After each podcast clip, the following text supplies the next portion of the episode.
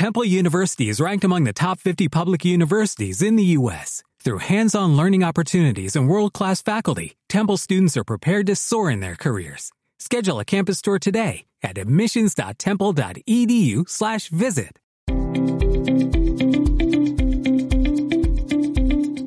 Tripulante 18, el programa de los deportes náuticos. Dirige y presenta Jaume Soler.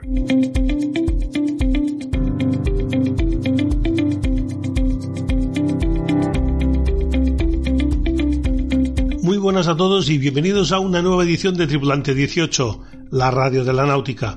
En el programa de hoy hablaremos de vela, por supuesto, pero me gustaría destacar el cruce del Atlántico que han llevado a cabo los remeros del proyecto Ocean Cats, tres catalanes y un murciano, que tras más de 30 días de travesía en mitad del océano llegaron al Caribe como vencedores de la Talisker Whisky Atlantic Challenge y haremos un último repaso a lo que fue la salida de Ocean Race desde Alicante con el máximo responsable de la organización de lo que pasó en el agua, David María.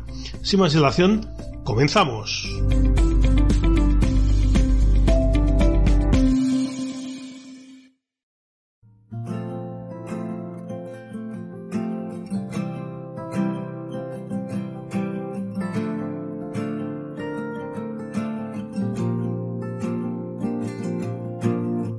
La semana pasada Team New Zealand anunciaba los que serían los complementos a sus regatistas. Me explico. Desde la edición de Valencia en 2007, la Copa América ya no ha sido lo mismo. Cierto que sigue siendo la competición más tecnológica, pero también ha perdido algo de halo o de esencia. Me reexplico.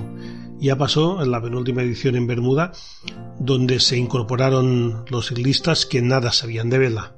Pues bien, en esta edición, la de Barcelona en 2024, los kiwis ya han confirmado que incorporarán a ciclistas, a remeros y a triatletas. Sí, tal y como oyen, la caña la seguirá llevando un regatista, Peter Barling, y alguno más irá en popa, pero la fuerza bruta ya no será la de los grinders tradicionales, será la de otro tipo de atletas que sin desmerecer su esfuerzo, lo único que tendrán que hacer es darle fuerte sin pensar, sin saber si el viento viene del norte o del sur, sino que apretarán más o menos en función de lo que les digan por el pinganillo. Está claro que es vela, pero es otro tipo de vela. Desaparece del todo la táctica, aquella estrategia que conocíamos todos. Ahora solo vale correr, intentar no volcar, claro, y da igual ir enceñida que en popa. Ahora solo importa volar para que así el barco no se vea frenado lo más mínimo. Incluso, en la pasada edición, se modificaron al uso algunas reglas del reglamento de regatas de la World Sailing para que estos bichos pudieran navegar más cómodos y no infringieran ninguna regla de las que sí se infringirían en cualquier otra regata. Así es la Copa América, ¿qué le vamos a hacer? Y esto no quita que sigue siendo la regata más poderosa y la que todos los ricos quieren ganar. Es lo que hay. No digo que sea mejor o peor, sino que es diferente.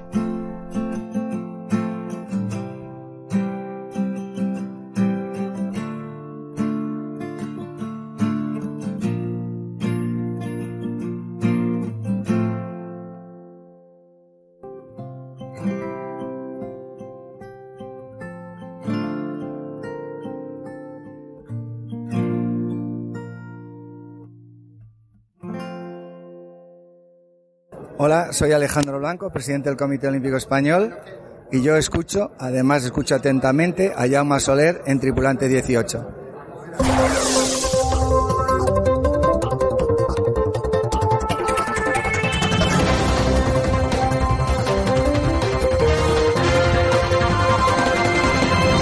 Continuación vamos a hacer un repaso a las noticias más destacadas. La andaluza Pilar La Madrid, número uno del ranking mundial, se llevó la Lanzarote IQ Fuel Games, que se ha celebrado en Aguas Canarias. En categoría masculina, el vencedor ha sido el polaco Paweł Tarnowski. La floca de IMOCA 60 participante en The Ocean Race ya navega en mitad de las calmas ecuatoriales, con lo que a partir de esta semana ya en aguas del Atlántico Sur, después de partir de Cabo Verde camino de Ciudad del Cabo. El Bioterm ha sido el primer dominador en la primera semana de esta segunda etapa. El ucraniano Svitolav Madonich se ha proclamado campeón del 15 Trofeo Euromarina Optimist Torrevieja, que se ha celebrado en aguas alicantinas. La última prueba del Optimist Excellence Cup será el Palamos International Optimist Trophy, que se celebrará del 16 al 19 de febrero en aguas de la Costa Brava. El White Shadow barco del Real Club Marítimo de Barcelona que participará en la próxima edición de la Ocean Global Race que partirá el 10 de septiembre desde Francia para dar la vuelta al mundo ha recalado en las instalaciones que tiene la Fundación Vela Clásica de España en Puerto Sher, en el puerto de Santa María en Cádiz, para hacer una puesta a punto. El circuito RC44 ha anunciado su calendario en el que las dos últimas pruebas se disputarán en España, del 18 al 22 de octubre en Alcaidesa Marina en Cádiz y cerrará campaña del 22 al 26 de noviembre en Calero Marinas, en Lanzarote. Puedes encontrar toda la información náutica a través de nuestra web www.tripulante18.com y de nuestro Twitter arroba 18tripulante.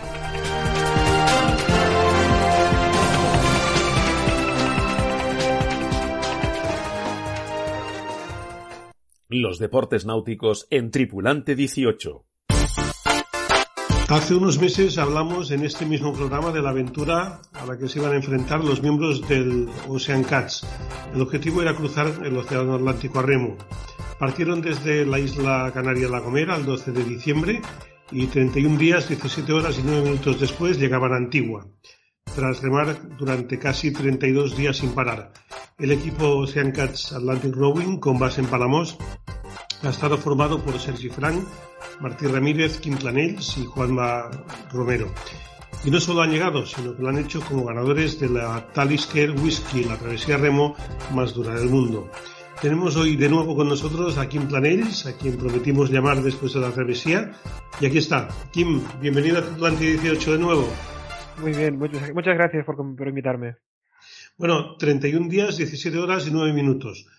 ¿Os imaginabais antes de empezar mm, pues hacerlo en este tiempo y bueno, y además ganar la regata? Bueno, a ver, nosotros nos hemos estado preparando durante cuatro años con el objetivo de ir a competir y ir a ganar, o sea que sí, ah, no, no ha sido una sorpresa, aún así tampoco ha sido fácil, ¿no? Ah, como te decían, eh, hemos estado cuatro años preparando no solamente la parte o los aspectos físicos, ¿no? De del remo, sino también a los, aspectos de, digamos, más técnicos y más de del día a día, ¿no? Es decir, eh, es una regata, nosotros estamos habituados a, acostumbrados a, a remar regatas de 1400 metros, imagínate, ¿no? Y ahora hemos hecho una regata de 5000 kilómetros, ¿no? Con lo cual esto pues conlleva una serie de, de, aspectos muy, muy distintos, como son la vida dentro de la embarcación, ¿no? El, el, el llevar eh, la embarcación con el rumbo, eh, acostumbrarse a alimentarse y asearse en la embarcación, dormir en la embarcación y demás, ¿no? Y esto es lo que hemos estado practicando también en nuestras travesías a las Baleares, que hemos hecho unas cuantas, y bueno, ya ha dado sus resultados porque también llevábamos bastantes horas de bagaje, ¿no? En este sentido, o sea que muy contentos. Sí, porque vosotros, como comentabas, habíais hecho muchas travesías por el Mediterráneo, de dos, tres días, pero bueno, esto era un súper reto, claro. Claro, sí, sí. Eh, lo máximo que hemos hecho fueron creo que cinco días, cinco o seis días, que fue cuando fuimos a, de Gandía a Ibiza y volver. Uh, y bueno, claro, allí sí que llega un punto en el que, bueno, uh, te acostumbras a estar en la mar, ¿no? Te acostumbras a dormir, te acostumbras a los turnos también de noche, que son difíciles, ¿no? Pero claro, a, a partir de aquí ha sido bastante distinto. Salimos el 12 de diciembre, eh, 43 embarcaciones de La Gomera, y claro, eh, aquí salimos 43 eh, con, con, con, ganas de competir, ¿no? Con lo cual fue una salida bastante, bastante dura. Nosotros salimos en, era una salida eh, escalonada, es decir, no salimos todos los 43 de, de golpe, ¿no? sino que salíamos cada dos minutos y medio. Nuestra embarcación salió a la número 22 y en las ocho primeras horas del día estuvimos remando tres, tres remeros, uh, cuando lo habitual es remar dos, ¿vale? Esos tres remeros era para tener un poco más de, de velocidad igual que hacían el resto de embarcaciones, fuimos uh, pasando a varias embarcaciones hasta situarnos en la posición creo que siete o, octava, ¿no?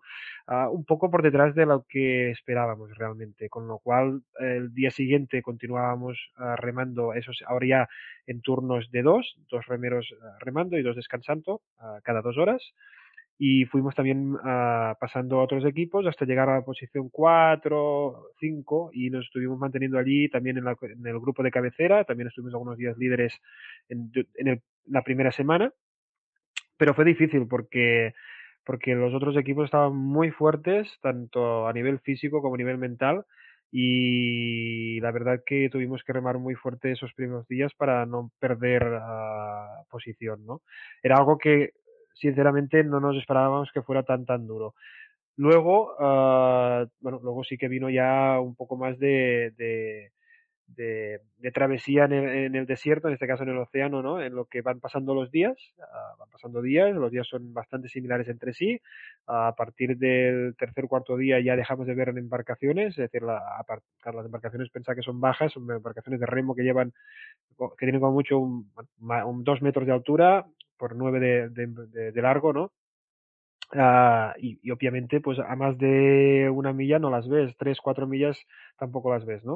Uh, sí que estábamos relativamente cerca entre nosotros, las embarcaciones normalmente estábamos alrededor de unas cinco o diez millas, de noche sí que veíamos las luces de posición, ¿no? Con lo cual ya podías pues, pues, intuir que había vida humana allí, pero de día no. O sea que eh, realmente hemos estado treinta y pico días sin ver uh, vida humana alguna. No nos esperábamos, la verdad, este, esta situación de que en el océano no viéramos nada.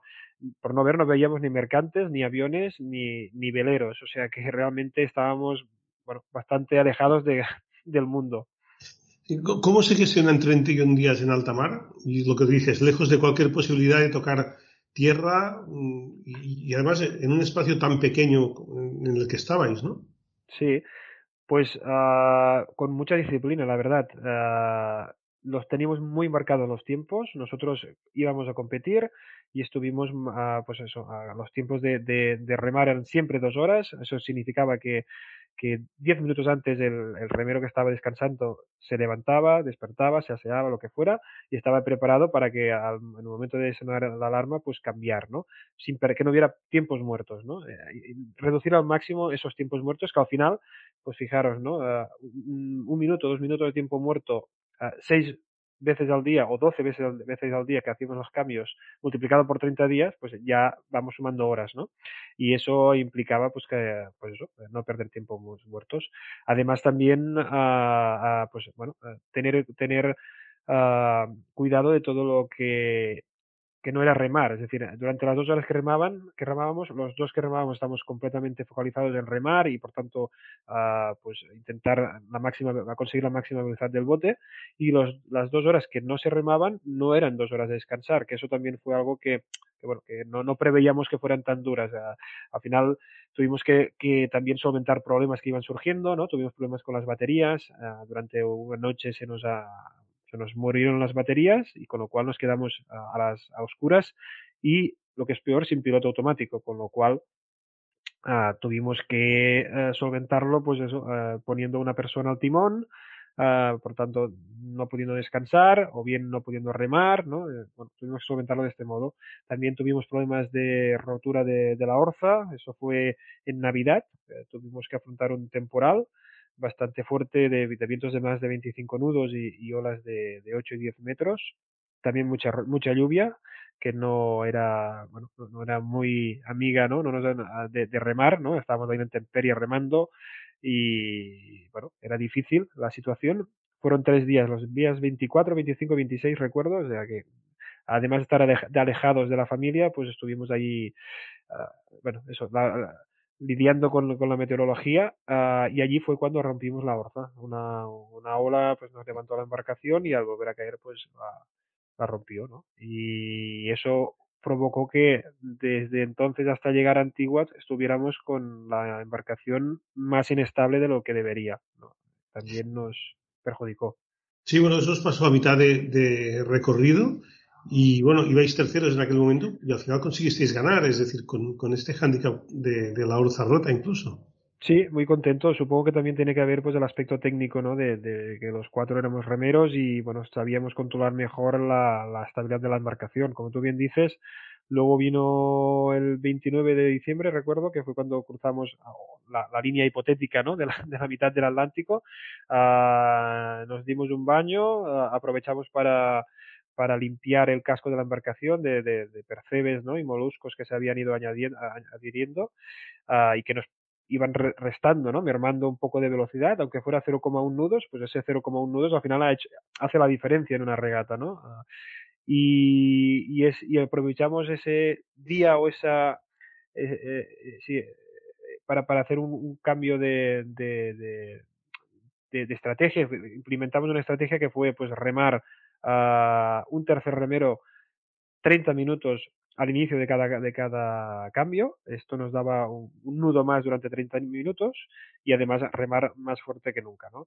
Ah, esto sumado a que llevábamos 15 días remando y que los otros competidores pues seguramente no se lo esperaban, hizo que en, tres días nos pusiéramos, adelantáramos al, al tercero, al segundo, primero y fuéramos eh, sacándole distancia al segundo y al, pues eso, a los 3, 4, 5 días ya llevábamos creo que más de 20 millas de distancia con el segundo y esas millas no, no fueron más que ir incrementándose hasta llegar a Antigua, ¿no?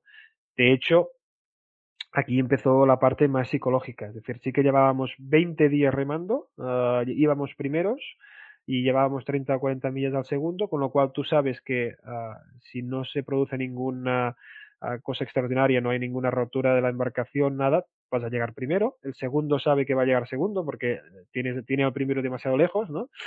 Con lo cual, ah, todos queremos llegar ya, porque llevamos muchos días remando, muchas horas, y, bueno, realmente, pues las ganas de llegar eran muy, muy, grandes, pero no podíamos llegar. Nos quedaban todavía mil millas ah, que nos separaban de Antigua, ¿no? Y las tienes que remar sí o sí, ah, te guste o no y entonces entras en un bucle o en una, una situación mental bastante difícil y complicada, que obviamente no habíamos experimentado antes, ¿no? Que es que tu cuerpo y tu mente dicen, bueno, esto ya está, no hace falta que remes más, pero tienes que hacerlo, ¿no? Tienes que levantarte igualmente a las 12, a las 4 de la madrugada y remar las horas que tocan, porque si no, no llegas, ¿no? Y esos 10 últimos días sí que fueron bastante difíciles a nivel mental. Sí, supongo, bueno, a diferencia de la vela, ¿no? Aunque está, el mar era el mismo, el océano el mismo, pues supongo que las mejores zonas para vosotros eran las, las calmas, las, los doldrums, cosa que en vela evidentemente pues es, es, un drama porque los barcos se quedan parados. Y, pero luego también, en contraposición, también pillasteis fuertes vientos y olas, como comentabas, de 8 metros. Es decir, que... Bueno, de hecho también nos viene bien ¿eh? el hecho que haya viento y, y vientos claro, vientos muy fuertes no nos vienen bien porque ya nos es difícil controlar la embarcación y bueno, estamos con peligro de volcar, ¿no? De hecho, mm, volcó un equipo americano que tuvo que ser eh, rescatado por un mercante, ¿no? Ah, con lo cual, bueno, eh, una vez estas embarcaciones de remo oceánico están preparadas para volcar y volverse a poner ah, derechas, siempre y cuando esté todo cerrado, las de las cabinas cerradas y bueno, tú siempre vas encordado, siempre vas asegurado a la embarcación, con lo cual eh, si volca pues te quedas anclado a ella pero bueno, en este caso el equipo americano tuvo algún tipo de problema, eh, la embarcación volcó y no pudo volver a ponerse recta, con lo cual tuvo que ser evacuado, bueno, evacuado no, rescatado. Eh, esto fue lo que nosotros temíamos que nos pudiera pasar en, durante esos días temporal. Eh, estás muy tenso, no tienes tiempo, son tres días que estás completamente volcado en sobrevivir, sabes que estás en un medio totalmente hostil, alejado de todo el mundo, no hay, no hay nadie cerca ni, ni relativamente cerca para que te pueda venir a pues a eso, a, ayudar en caso de emergencia y te tienes que valer por tú mismo. En caso de emergencia, sí, tenemos la, llevábamos, bueno, de hecho ya, ya estábamos remando ah, con trajes ah, secos, con, con, ah, con los tralegos salvavidas, anclados, como decía, Ah, bueno, teníamos las medidas de seguridad propias de la embarcación. En caso de, volcar y no poderla recuperar, teníamos la balsa salvavidas, las radiobalizas, además también, radiobalizas individuales cada uno que llevábamos siempre que estábamos en el exterior. Pero bueno, todo eso son medidas de seguridad que si las que son muy buenas, pero es mejor ahorrárselas, ¿no? Y, y entonces, claro, lo que te decía, que los vientos y olaje fuerte, pues ya llega a un punto en el que nos incomoda, pero sí que uh, vientos de 10 nudos, hasta 15 nudos, pues empujan bastante la embarcación sin, sin tener que, molestarnos a la hora de remar.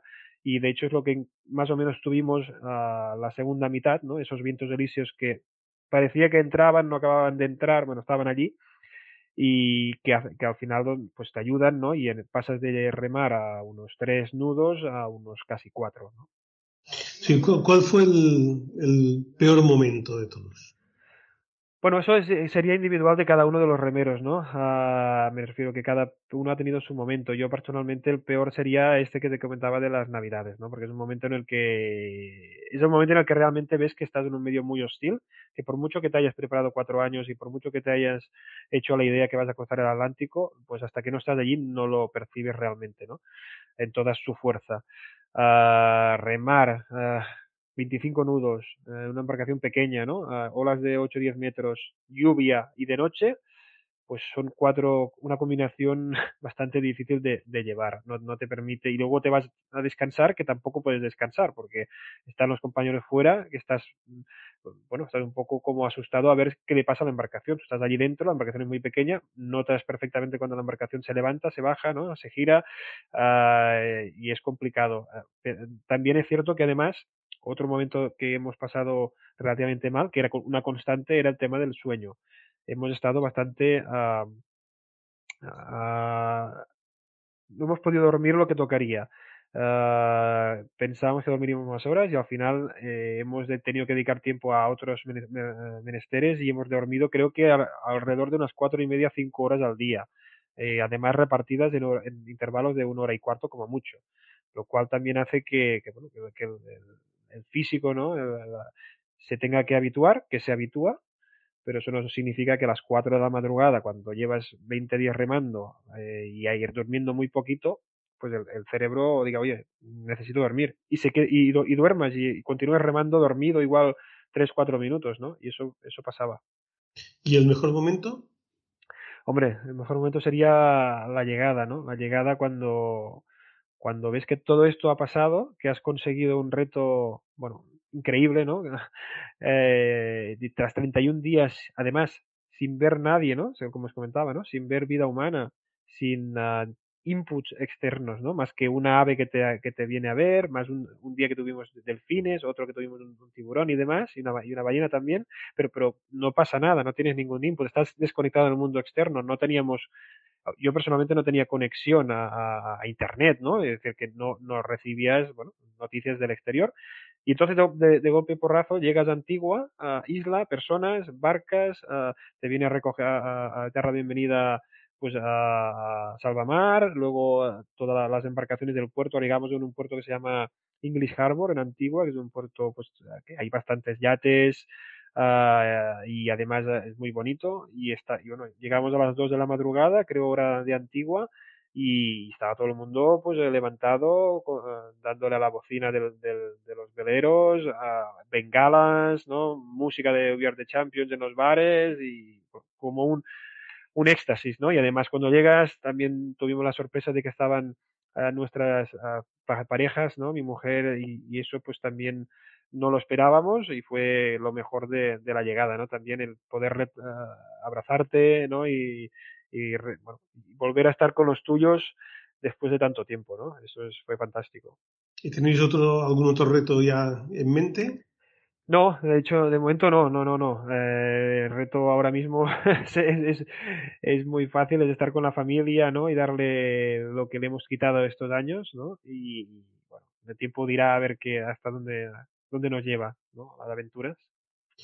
Pues muy bien, Kim Planels, que sepáis que desde Tripulante 18 os hemos estado siguiendo a través de las redes, hemos sufrido y disfrutado con vosotros y bueno, daros la enhorabuena a ti y a todo el equipo por haber cumplido el objetivo de, de haber cruzado el Atlántico y además haber ganado la Talisker Whisky. Muchas gracias a vosotros. Estás escuchando Tripulante 18. Una salida de una vuelta al mundo tiene siempre una complejidad especial.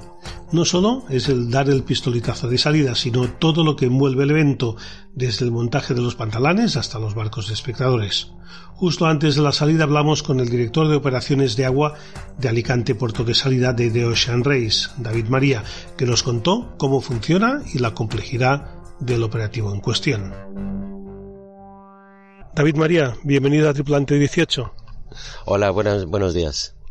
La mayoría de nuestros oyentes te ubicarán más como, como árbitro y como juez de regatas, pero en esta ocasión estás en, en, otra función que no tiene nada que ver como es la directora de operaciones de agua. Sí, soy el repetidor de, de esta función en todas las ediciones de Alicante. Entonces, pues ya tengo una cierta costumbre. para hacer esta, para organizar la salida en la parte de mar, en lo que a la parte de mar se refiere. Bueno, cuéntanos un poco en qué consiste tu función como, como director de, operaciones de agua en, en la salida de, de de Ocean Race. Bueno, en, bueno, la Ocean Race está en, en, Alicante por un acuerdo, por un contrato entre de Ocean Race y la Generalitat Valenciana. Entonces hay una empresa pública que desarrolla las responsabilidades que tiene este contrato y entre ellas está el, una serie de acciones en el mar. Primero la coordinación de la seguridad del evento con unos permisos especiales que y unas restricciones de navegación que la Capitanía Marítima publica y luego tiene otra connotación que es eh, la aportación de un personal técnico que forma parte del comité de regatas, eh, ayuda en el balizamiento y bueno, la coordinación de todo ello. Todo esto implica un equipo que en esta edición será de 20 personas, técnicos deportivos, oficiales, nacionales, internacionales, y, y, luego la coordinación con todos los barcos institucionales, las instituciones que pues Ejército del Aire, Armada Española, Salvamento Marítimo, Capitanía Marítima, Autoridad Portuaria y, y otras eh, instituciones locales que aportan medios de seguridad también. Sí, para que nuestros oyentes lo entiendan, el director de operaciones de agua pues tiene como función que salga todo bien en el agua, como, como bien dice su nombre, ¿no? Pero ese trabajo tiene por detrás muchísimo tiempo, ya no solo de horas, sino de días, semanas y, y de meses de una labor en tierra. Sí, en, como Capitanía Marítima tiene que publicar unas, una resolución que establece restricciones de navegación en la bahía para cubrir eh, lo que van a ser los eventos, entonces, pues desde los calendarios y el programa de todo lo que va a pasar en el agua, tienen que ser conocedores, tienen que ser conocedores de las necesidades que va a tener el evento y luego cómo se va a organizar, qué barcos van a participar, tanto competidores como barcos de organización y luego todas las atribuciones que esas embarcaciones van a tener, independientemente de los muchos barcos de espectadores que salen a ver el espectáculo. Tanto la Import Race como la salida tienen un espectáculo en la bahía de Alicante.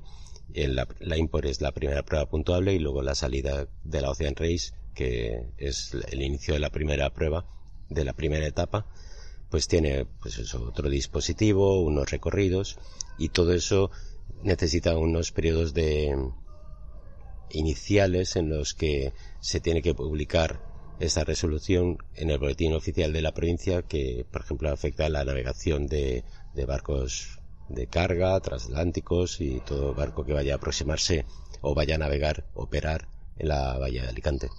bueno, tu opción también está entre el control de la colocación de, los pantalanes, de los fondeos, mm, la logística previa y durante la competición en el agua, lo que decías, ¿no? Barcos de comité, de apoyo, de juris, de seguridad, con lo que es un trabajo muy, muy transversal.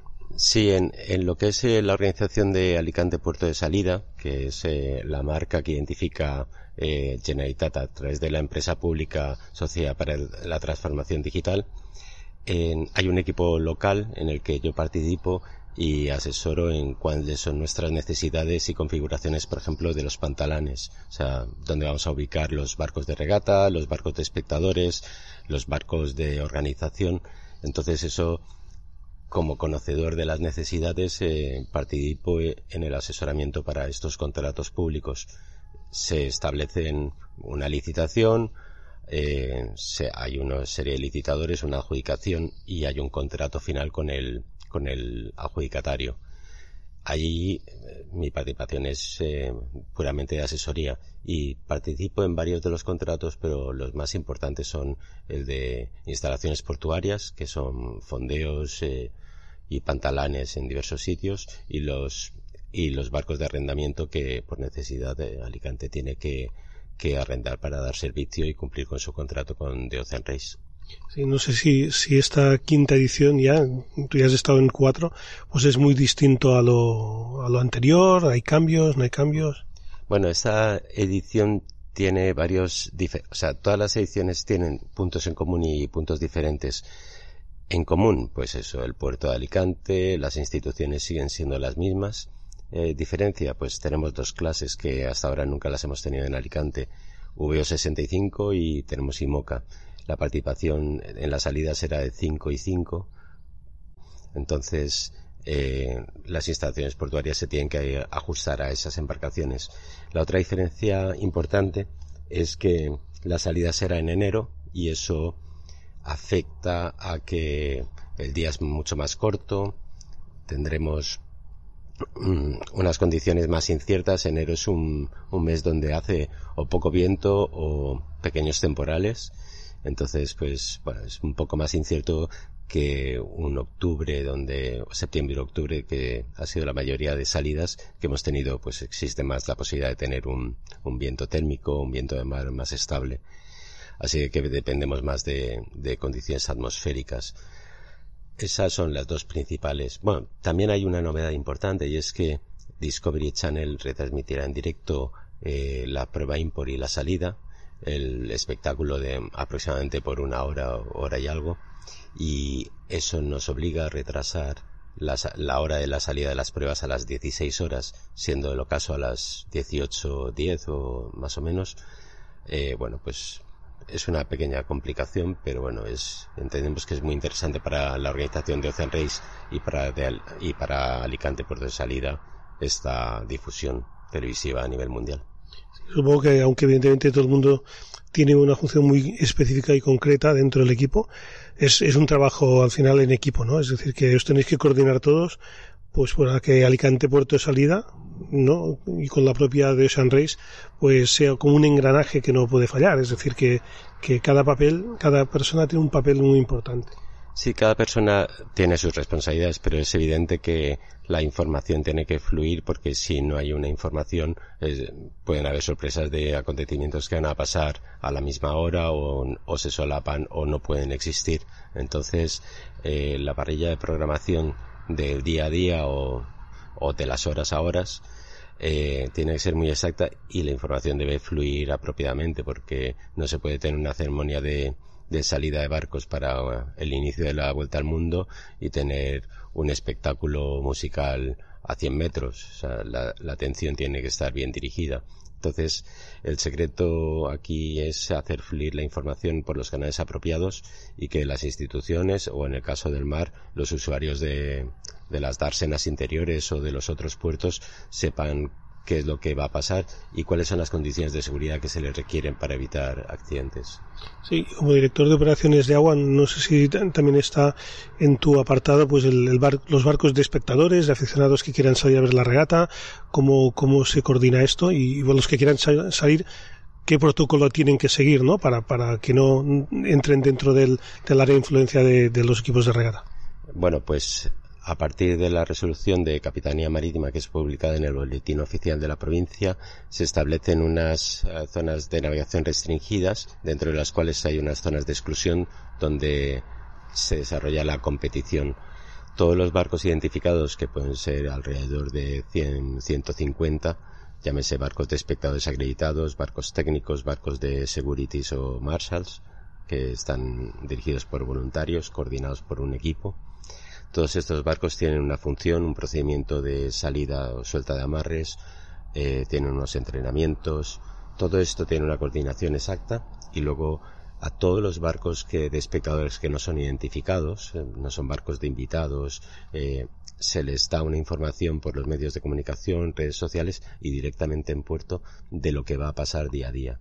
Primero se por ejemplo, el Real Club de Regatas de Alicante recibe una información de todo lo que va a pasar la escaleta eh, día a día y cada día que hay un acontecimiento importante, por, como son principalmente la regata import y la regata y la salida de la prueba, esos días eh, reciben instrucciones de si van a haber cortes de tráfico en de, de, de tráfico marítimo en el puerto o si o dónde estará la zona de regatas y el recorrido que van a hacer los los barcos de competición. Igualmente cuando salen al mar la, zona de exclusión está identificada y está controlada por los marshals o securities que además tiene apoyo de, de la Guardia Civil del Mar que es la responsable de la seguridad marítima.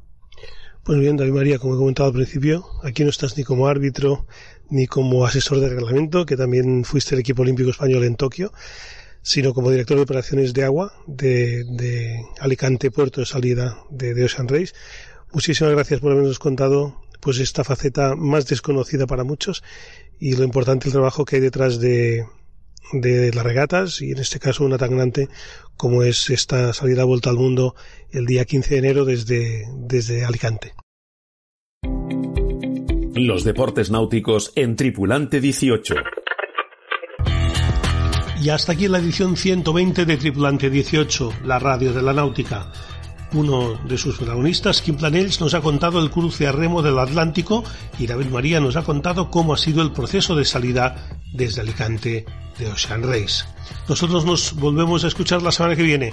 Hasta pronto, navegantes. Tripulante 18, el programa de los deportes náuticos. Dirige y presenta Jaume Soler.